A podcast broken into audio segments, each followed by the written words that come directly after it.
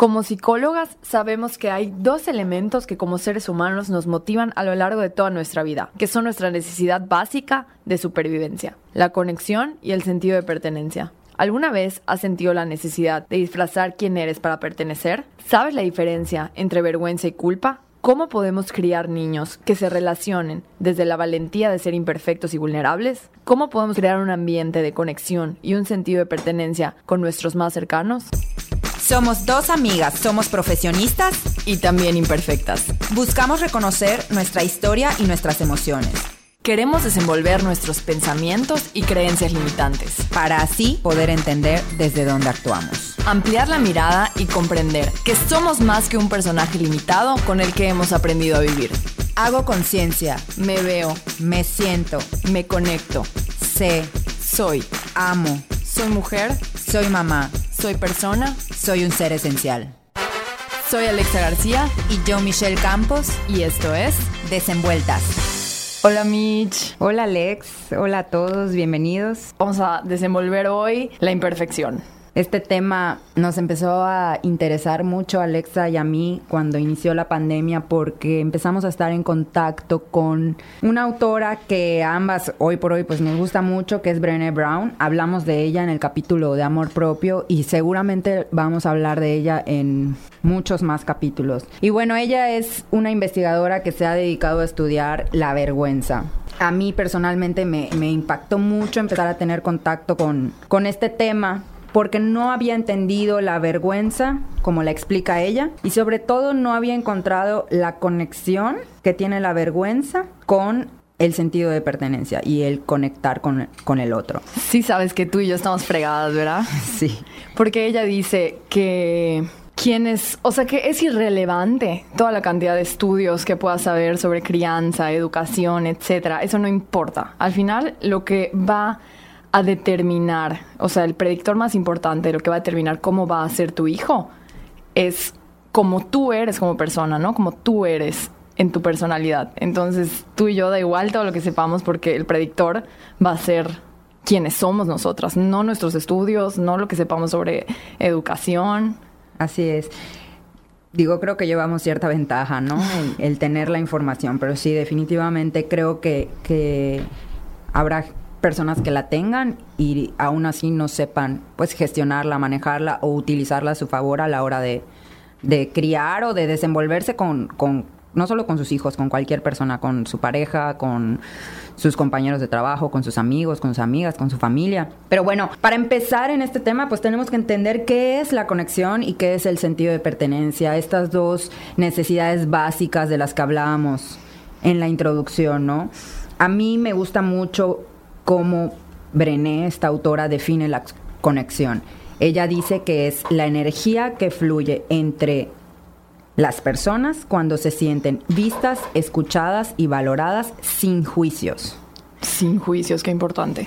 Por eso no podemos pues conectar con todos. De hecho, yo creo que conectamos con algunas personas en nuestra vida, ¿no? Por ejemplo, algo que yo valoro mucho de nuestra amistad, Lex, es creo que te he hablado incontables veces llorando, berreando, para contarte esa cosa horrible que pasó por mi cabeza, el error tan vergonzoso que cometí, mis miedos, mis envidias, mis culpas. Y cada vez que yo te he hablado a ti, he sentido que no soy la única. No, no, recuerdo o no sé exactamente qué es lo que me dices o qué es lo que haces cuando te hablo, pero así me siento. Me siento escuchada y valorada sin juicios. Y eso lo logro contigo y lo logro con mi mamá y lo logro con Andrés y lo logro con unas cuantas amigas, pero no lo logro con cualquier persona. Entonces, la idea de Brené es que para sentirnos conectados con el otro, tenemos que mostrarnos tal cual somos. Qué difícil porque nos han enseñado en nuestra sociedad a guardarnos. O sea, tenemos que mostrarnos vulnerables, ¿no? Y eso es muy difícil, mostrar la vulnerabilidad. Sí, claro, y la vulnerabilidad es algo que, más adelante vamos a, a integrar como parte del proceso de conexión. Pero sí, como dices, no podemos conectar con el otro si no somos vulnerables. Y qué chistoso porque la idea sería como al revés, o yo creo que mucho tiempo yo tuve la idea al revés. Yo pensaba que si ocultaba mis debilidades, mis inquietudes, mis miedos, entonces iba a poder conectar y pertenecer, me iban a aceptar, ¿no? Claro. Y no, es todo lo contrario. Mientras no te muestres tal cual eres, la conexión no se logra, no se da. No se logra, es imposible. Por eso dices que conectamos con tan pocas personas a lo largo de nuestra vida. Sí, porque no con todos te sientes con esta confianza, de hablar de todas esas cosas y sentirte realmente, ¿no? No no juzgado, porque creo que creo que es lo que lo que más viene en juego cuando se trata de la vulnerabilidad, ¿no? El mostrarnos tal, tal cual somos y al mostrarnos tal cual somos vienen juicios normales de las otras personas.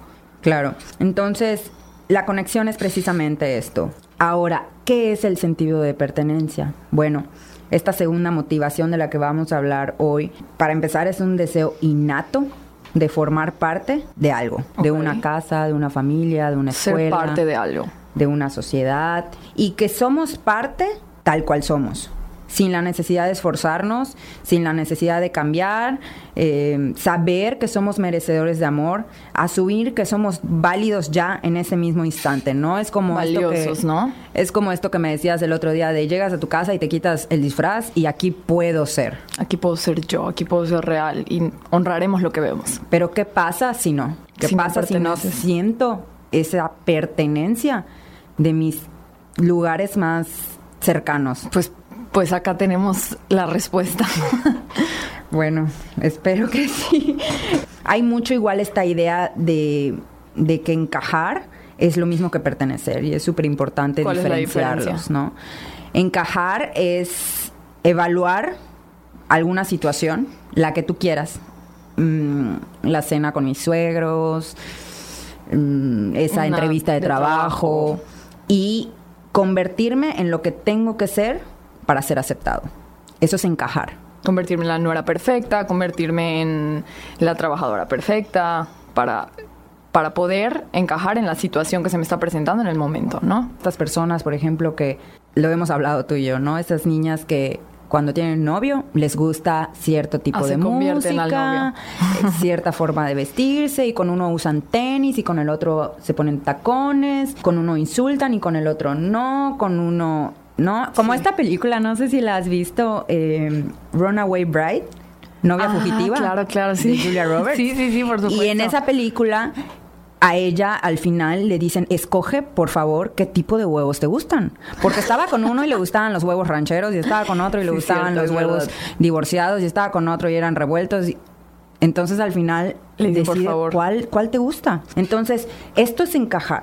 Por el contrario, pertenecer nos pide y nos exige simplemente ser lo que somos, en cualquier situación, sin el esfuerzo de probar absolutamente nada. Creo que nuestra sociedad es como muy difícil lograr esto, por lo que decía hace un momento, nos han enseñado a guardarnos, a escondernos, a adaptarnos, nos han dicho lo que tenemos que ser, nos han hecho estas listas interminables de prerequisitos, a qué edad debo estar casada, qué tipo de relación tengo que tener, cómo debe ser mi vida, cómo debe ser mi trabajo, qué ropa debo usar, si soy maestra de pilates, cómo se debe ver una maestra de pilates, si soy vegana, cómo se debe ver la vegana, si soy maestra, cómo debe ser la maestra, si soy mamá, cómo debe ser la mamá. Oye, y cuando eres mamá, yo creo que estos prerequisitos que nos ponemos también, de manera consciente o inconsciente, le estamos formando nuestra lista, ¿no? A nuestros hijos de prerequisitos. Sí, claro, definitivamente es algo que, que ellos ven en nosotros y que replican. Claro. Entonces, toda esta preocupación por el debería ser, por el qué dirán,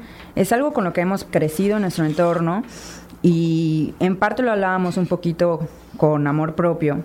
Pero entonces desde chiquitos tenemos esta lista de lo que debemos de cumplir. De prerequisitos. Entonces, ya sabiendo lo que es la conexión, lo que es el sentido de pertenencia, ¿qué tiene que ver con todo esto que habla Brené sobre la vergüenza? ¿Qué papel juega la vergüenza en cómo conectamos con los demás y con el sentido de pertenencia. Yo he logrado entender la vergüenza como el miedo a no ser dignos de amor. Completamente lo opuesto a reconocernos y a sentirnos valiosos, ¿no? Porque nos da miedo o nos asusta la posibilidad de no gustarle a la gente. O sea, en la vergüenza hicimos algo que no nos hace merecedores del amor de alguien más, ¿no? Es como esta idea de, me da miedo no gustarle precisamente lo que decíamos, a mi jefe, me da miedo no gustarle a, los papás de mi, de mi esposo, exacto, me da miedo no gustarle a los amigos de mi esposo, Claro. Entonces, ese es el papel tan importante que juega la vergüenza. Ahora, la vergüenza la experimentamos absolutamente todos. Todos en algún momento de nuestra vida experimentamos vergüenza. Y entonces es cuando empezamos a ponernos esas máscaras, esos disfraces de los que hablábamos hace un ratito, ¿no? La chistosa, la fuerte, la cabrona, la despreocupada, la vale Mauser, lo que tú quieras.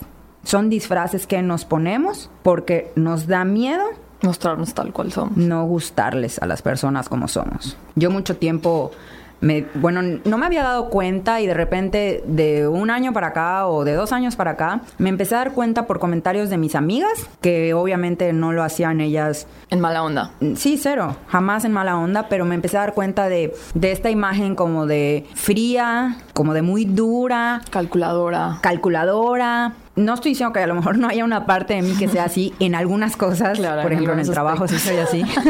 sí, sí eres. Pero, pero en realidad soy una persona muy sensible. O por ejemplo esta idea de, a Michelle no le gustan los abrazos. Es totalmente errónea. O sea, que no me vean con Andrés sola porque soy súper abrazadora, súper empalagosa, súper cariñosa, súper... Entonces, obviamente esto yo me doy cuenta que no es porque ellas no se hayan tomado la molestia de conocerme, que alguien puede decir, tú no así me te conocen". mostraste, ¿no? Exacto. Yo me mostré, yo me puse esos disfraces para que la gente me viera de esa manera. Claro. Entonces, cuando te invaden todos estos pensamientos de qué va a pensar la gente, no soy suficiente, voy a hacer como que nada pasa, ¿quién te has creído ¿Quién que eres te tú? crees tú para hacer un podcast? ¿Quién te crees tú que eres para hacer un podcast? Déjenos contarles que, que mucho del tiempo que tardamos en aventarnos a hacer esto fue porque nos daba miedo el... Y nos decíamos a nosotras mismas, ¿quién te crees tú para hacer un ¿Quién te podcast? crees tú no, pues ¿quién te crees tú, güey? No. Entonces, estas ideas, todas estas ideas vienen detrás de ese pensamiento de vergüenza. Y la vergüenza genera desconexión. 100%. Algo muy importante a diferenciar es la culpa y la vergüenza. La culpa es hice algo malo, la vergüenza es soy malo. Creo que acá podríamos hacer un poquito de énfasis en las emociones adaptativas y las no. Entonces, acá sería un ejemplo, ¿no? La culpa y la vergüenza. La vergüenza es soy una mala persona y la culpa es soy una buena persona que tomó una mala decisión. Es como la ira y el enojo, ¿no? En el enojo me sirve para saber que una situación me desagrada, para saber que mis límites, para conocer muchas cosas, pero la ira no me sirve de nada, no es adaptativa, ¿no? Entonces acá viene esta diferencia entre la vergüenza y la culpa. Y esto es súper importante que se lo, hasta se lo anoten, porque después vamos a indagar un poquito en el tema de los niños, qué pasa, ¿no? Cuando, cuando crecen con vergüenza y cuando crecen con culpa. Sí, cuando utilizamos la vergüenza como herramienta para educar. Porque además, como no sabemos la diferencia entre vergüenza y culpa, como no somos conscientes de ella, entonces hemos normalizado mucho hablar desde la vergüenza, hablarnos a nosotros mismos desde la vergüenza y hablar a los demás desde la vergüenza. Claro. Alexa, eres una Eres. mentirosa. No, a No, ver. dije una dijiste mentira, una mentira, claro. que son cosas muy diferentes, ¿no? Lex, ¿qué papel juega la perfección y la vergüenza? Ya hablamos un poquito de esto, pero ¿qué papel juega en todo esto? Pues estamos desenvolviendo la imperfección, ¿no? Entonces vamos a ver qué es la perfección. Perfeccionismo, algo que tenemos que entender es que siempre va a estar motivado por lo que la gente piense, la gente de afuera. O sea, es una motivación extrínseca. Su intención final es defendernos contra la vergüenza. Es muy difícil dejar ir lo que piense la gente, ¿no? No queremos salir allá al mundo, mostrarnos vulnerables. ¿Qué nos importa más, no? ¿Lo que pienso o siento o lo que otros piensen de mí? A mí me daba mucha risa que Brené daba un ejemplo en el libro sobre esta... eh, yo la tengo, pero no la tengo tanto, por ejemplo, como Andrés. A la hora de mandar correos, Ajá. y ella daba ese ejemplo, cómo envías un correo y te das cuenta de que tiene una falta de ortografía. Y entonces estás... Tú te mueres. Van a decir que soy una incompetente, que soy incapaz, que no sé escribir, ¿no? Sí, Todos sí. estos estos pensamientos porque no la- lograste o no alcanzaste ese perfeccionismo. Y este es el ejemplo de un correo, pero nos ocurre con todo, como decía, del veganismo. O sea, yo tengo una amiga vegana que estoy segura de que me va a escuchar en algún momento, que me da mucha risa porque no es que no puedo un día probar carne. Porque ¿qué van a decir todos los demás de mi comunidad vegana? Claro, Real. no es porque no se me antoja, o sea, a lo mejor y en ese momento sí quiero dar un bocado de esa hamburguesa deliciosa, pero Claro. ¿qué va a decir mi comunidad vegana? Sí, y lo mismo, por ejemplo, con todo esto que hay ahorita de los coach, de, Claro. de- El ejercicio. etcétera. ¿Cómo debe verse ese coach? Sí, y muchas veces, mira, te quiero contar un ejemplo. Em, pon tú, o sea, ¿cómo, cómo nuestro perfeccionismo, digo, yo soy la menos perfeccionista, pero dentro de lo que cabe, sí, claramente quien diga que no le importa lo que piense la gente de, de nosotros, pues es un poquito alerta, ¿no? O sea, pero bueno, llega José Andrés y le encantan los disfraces, le fascinan todos los tipos de disfraces y lo invitan a casa de un amigo y me dice, mamá, voy a llevar mis tres disfraces. Ah, Buenísimo, llévalos. Haz lo que quieras con tus disfraces. Pasan los días y me dices, es que mamá, ya no voy a llevar los disfraces a casa de mi amigo porque pues a nadie le gusta disfrazarse y no, no, no me voy a disfrazar yo solo, no. Qué pena o lo que sea que me haya dicho. Entonces yo ya sabes, como allá intentando... Mamá Sí, psicóloga mamá leída sobre la vergüenza. claro. Y a ver, no, mi amor, si a ti te gusta el disfraz y quieres ponerte el disfraz, pues usa el disfraz, no es importante lo que los demás piensen. Si tus amigos no se gusta disfrazarte, a ti sí, entonces ponte el disfraz y si el disfraz es importante. Estoy segura que nada más se me quedó bien, escuchó bla, bla, bla y ya, ¿no? Y después de eso, él me cachó en un momento hablando, mediados de marzo, principios de marzo, y yo seguía con mi árbol de Navidad en el departamento. y me escuchó diciendo, hay que esperarnos porque qué pena o qué vergüenza que los vecinos vean que estamos sacando el árbol de ¿Pero Navidad. a qué te ibas a esperar? ¿A que sea de noche o algo así? Algo así. no quería dejar todas las hojas regadas por el departamento, ¿no? Entonces vamos a Porque se iban a dar cuenta de que Sí. tardaste tres meses en sacar el... Obvio. Entonces José Andrés se volteó y me dijo, si te gusta el árbol y te sientes bien con el árbol, ¿por qué no te quedas con el árbol? Y fue un boom.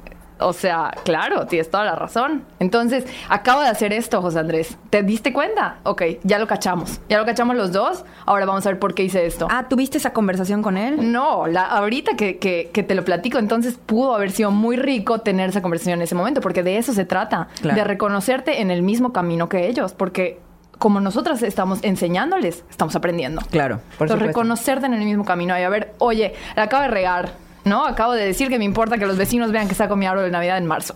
Cuando no es importante, ¿no? No, me caché haciendo esto, vamos a platicarlo. Fíjate que Brené habla mucho de la imperfección, por eso decidimos desenvolverla, ¿no? Creemos ambas que tanto la vergüenza, la culpa, vienen precisamente de esta necesidad de ser perfectos. Y ella dice que la imperfección nos da tres regalos. El primer regalo es la valentía de mostrarnos tal cual somos. Y ella me encanta cómo explica la valentía porque lo leí y me parecía tan obvio, pero años yo viví con una idea diferente de lo que era la valentía. La valentía no es lo contrario al miedo. Normalmente pensamos, es valiente, no tiene miedo. No. La valentía es tener miedo y aún así mostrarme sin disfraces. Teniendo miedo, el miedo no se va. El miedo no se va. No es más valiente el que no tiene miedo, es más valiente el, que, tiene miedo, y aún así lo hace. Por supuesto. El segundo regalo es la compasión. La compasión consiste más que nada en reconocer nuestra humanidad, sabernos humanos, sabernos imperfectos. Imperfecto. Lo bonito es que si alguien de las personas que nos está escuchando se identifica como una persona que no es compasiva, no importa, no pasa nada porque la compasión es algo que se entrena, es algo que se aprende. Es algo que se entrena, eso es muy importante. Sí, porque lo podemos entrenar. Que son habilidades que ya tenemos o que deberíamos Sí, que de tener. son, que son valores o dones con los que naces casi casi. Y ¿no? para nada, hay No, que practicarlos. Es algo que puedes entrenar. Adivina cuál es el tercer regalo de la imperfección. Am, ¿Cuál será? ¿Cuál será? La conexión. Ya lo sabía, obvio. Sí, así es, es la conexión. Y es esto que yo decía hace un rato. Tenemos la idea, si nos envolvemos en todas estas capas, entonces vamos a ser más aceptados. Y es todo lo contrario. Cuando nos distanciamos de lo que somos, de nuestra historia, nos desconectamos primero que nada con nosotros mismos. Y si no conectamos con nosotros mismos, No podemos conectar con no los demás. podemos conectar con los demás. Creemos que es al revés, pero no podemos estar más lejos de conectar con el otro cuando utilizamos nuestros disfraces. Oye, Lex, Ajá. vamos a hablar ahora sí del papel que juega la vulnerabilidad en todo esto. Ok. Algo que yo me he quedado muchísimo con la idea, a partir de que la empecé a leer, es que creemos que la vulnerabilidad, o sea, en mi cabeza el significado antes de la vulnerabilidad era debilidad.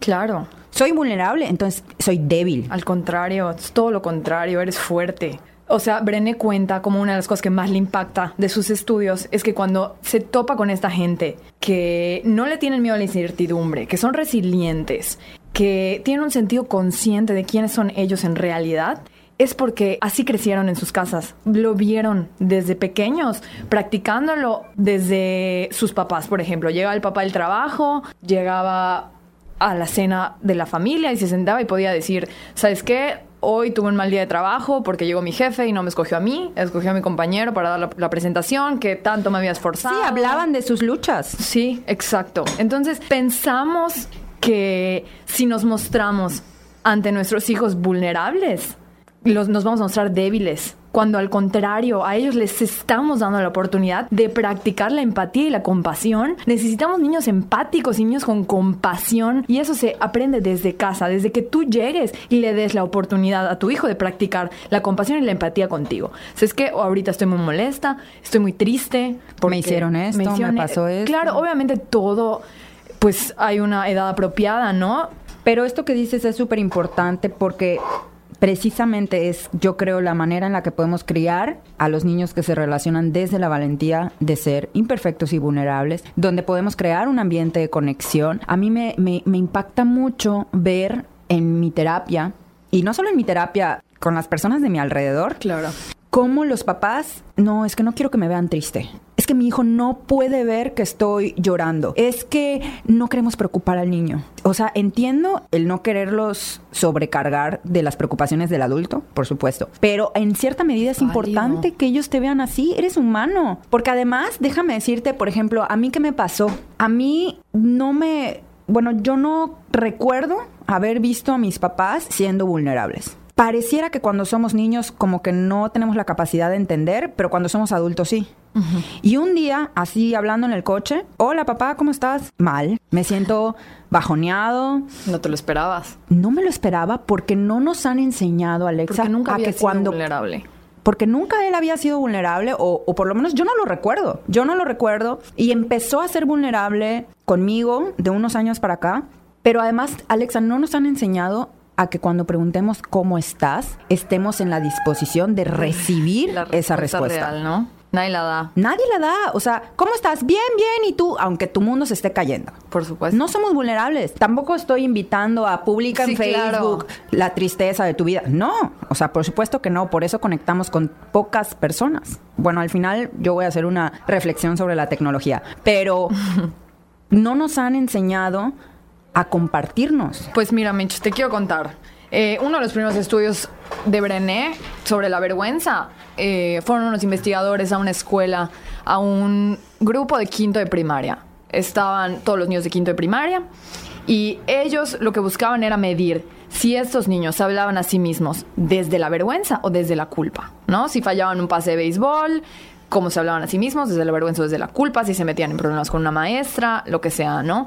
Eran capaces de decir, tomé la mala decisión, no debí de haber hecho esto de esta manera, o inmediatamente se iban a este lugar de, no soy suficiente, soy un tonto, soy un bruto, etcétera, ¿no? Soy malo. Entonces, este grupo de investigadores siguió a estos niños hasta que estaban en su último año de la prepa. Entonces, o sea, de quinto de primaria los volvieron a ver en sus últimos años de la prepa. Exacto, en su, en su año final, ¿no? Entonces, ¿qué fue lo que descubrieron? Lo que descubrieron es de suma importancia para los padres de entender. ¿No? Los niños que se hablaban a sí mismos desde un lugar de vergüenza eran más probables a cometer suicidio, no concluir sus estudios, relacionarse en contextos que incluyeran drogas, alcohol y conducta sexual inapropiada de alto riesgo, ¿no? Porque todos los adolescentes se, se pueden relacionar en contextos de alcohol, drogas y conducta sexual inapropiada, pero estos niños en un ambiente de alto riesgo.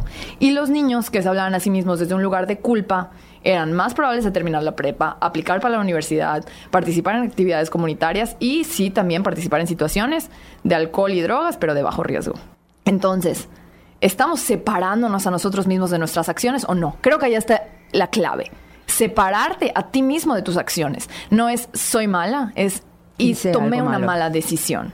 No, la vergüenza está directamente relacionada con la depresión, el suicidio, los trastornos alimenticios, la violencia, el bullying. que tenemos que crecer niños que se hablen a sí mismos desde un lugar de culpa, no desde un lugar de vergüenza. Sí, pero si de entrada no diferenciamos lo que es la culpa y la vergüenza, no podemos hacerlo. Por, eso, es muy importante aprender a diferenciar estos conceptos. Y separarnos a nosotros mismos de nuestras acciones. Mira, en, en terapia familiar hay un estilo de terapia que se llama terapia narrativa. Y en terapia narrativa se habla mucho de tu discurso. Tu autodiscurso. Tu autodiscurso, lo que te dices. Y hace muchísimo hincapié en esta parte de separarte del problema. Entonces, hay hasta una corriente terapéutica dedicada a esto. Tenemos que aprender a hablar desde la culpa. La culpa no es mala, la culpa es adaptativa, nos sirve para darnos cuenta, para mejorar, para aprender. Pero como siempre decimos, es importante empezar desde nosotros mismos, porque si José Andrés en la mañana tira el jugo y yo y veo su cara de soy un bruto, soy un tonto, y yo me acerco, a ver mi amor, tirar el jugo es un accidente, no pasa nada, eh, no eres un tonto por tirar el jugo, fue X. Y luego yo llego, me subo a mi coche y ¡Ah! soy una bruta, soy una tonta, se me olvidó mi laptop, se me olvidaron mis llaves, qué bruta. Entonces, ¿qué es más poderoso? Que yo me acerque, le dé el speech de no, mi amor, tú puedes, no eres tonto o que me escucha a mí diciendo sí, lo que siempre lo que siempre decimos ser testimonio más que hablar ser testimonio de. Sí por eso decía la maternidad se trata de trazar este camino junto con ellos crecer y aprender a su lado no porque estamos aprendiendo todos de la vergüenza. Claro.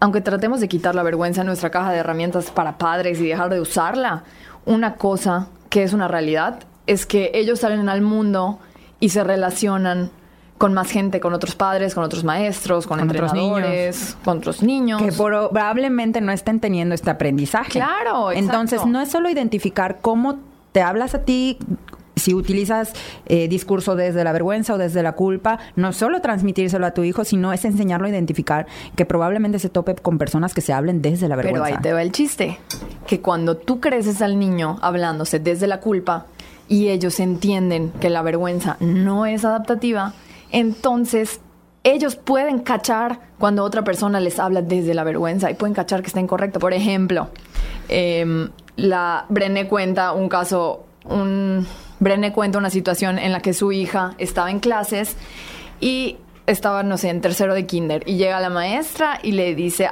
Ellen, eres un desastre. Y que se voltea a Ellen y le dice, no, miss, puedo estar haciendo un desastre, pero yo no soy un desastre. Entonces la maestra le habló a Brené para contárselo y obviamente es como la niña creció desde día uno con un self-talk de culpa, no de vergüenza. Sí, me encanta.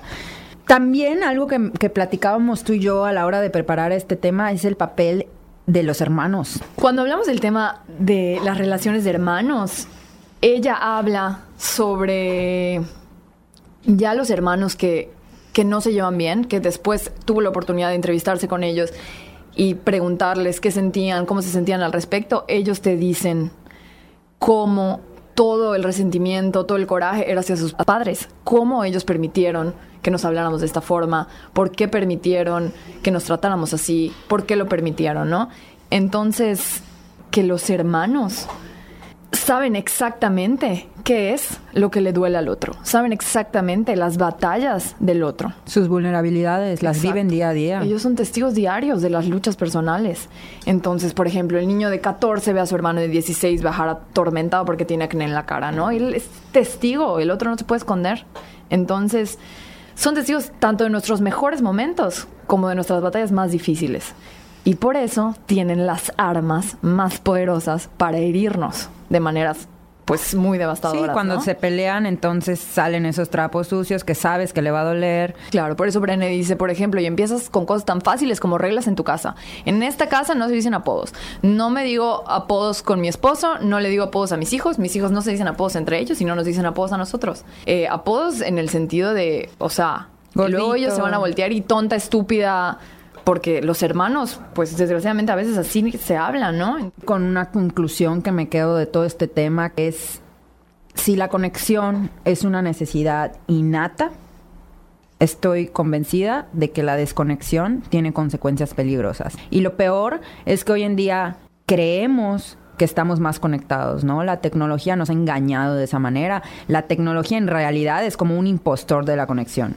Hoy estamos más desconectados que nunca. Estamos confundiendo el ser comunicativos con sentirnos conectados. Creemos, ¿no? Que como estamos compartiendo, subiendo nuestras historias, que nos contestan, creemos que eso es conexión. Pero eso realmente no significa que nos sintamos vistos o escuchados y mucho menos sin juicios. Claro. Me gustaría concluir con esos niños que no encajan en casa. Hoy en día vemos muchos padres preocupados porque los niños encajen en la escuela, encajen en el fútbol, encajen en el ballet, encajen en donde quieras, ¿no? Con, su grupo de amigos. Claro. Pero realmente nos estamos preocupando porque los niños encajen en casa. Todos los estudios de Brené muestran que lo más devastador para un niño es el sentir que no pertenece en casa. O sea, ya si no perteneces en la escuela no pasa nada, si no perteneces con tus... O sea, eso ya viene en tercer plano si no perteneces en casa. Entonces yo les pregunto, ¿hemos creado un espacio en nuestras familias en donde ellos se sepan que realmente pertenecen? O sea, ¿qué es lo que yo quiero crear en mi casa? Que quiero que José Andrés sepa siempre. Aquí no hay prerequisitos de cómo debe ser para ser suficiente y para no tienes que ser bueno en fútbol, no tienes que sacar la mejor no calificación. Tienes que ser perfecto, no, exacto, no, tú perteneces aquí. El mensaje es claro, ¿no? Tú perteneces aquí siempre y no solo perteneces a esta familia, tú eres esta familia. Seas quien seas, el número de hijos que tengas, cualquiera es de la misma importancia. Yo quisiera invitar a todos los que nos escucharon que se pregunten qué hacen para que las personas cercanas a ustedes conecten, se sientan parte de, en su casa, con sus amigos, con sus parejas, porque lo damos por sentado. Creemos que saben que merecen nuestro amor sin esta lista, como dices, de prerequisitos. Creemos que tienen que leer el libro de donde sacamos mucha, mucha de la información de hoy. No se preocupen, no spoileamos nada. El libro abarca muchísimas más cosas, pero sí es un libro que personalmente marcó un antes y un después. A lo mejor por mi forma de ser, por mi personalidad, por mis luchas, por mis batallas, por lo que tú quieras, porque lo leí antes de hacer el podcast, tal vez. tal vez. Pero es un libro precioso que aprendes muchísimo y que si empiezas a implementar todo lo que ella dice que debemos implementar, empiezas a vivir una vida mucho más imperfecta, pero con mucha más conexión. Muchas gracias, nos vemos en el siguiente capítulo. Estén pendientes de nuestras redes sociales.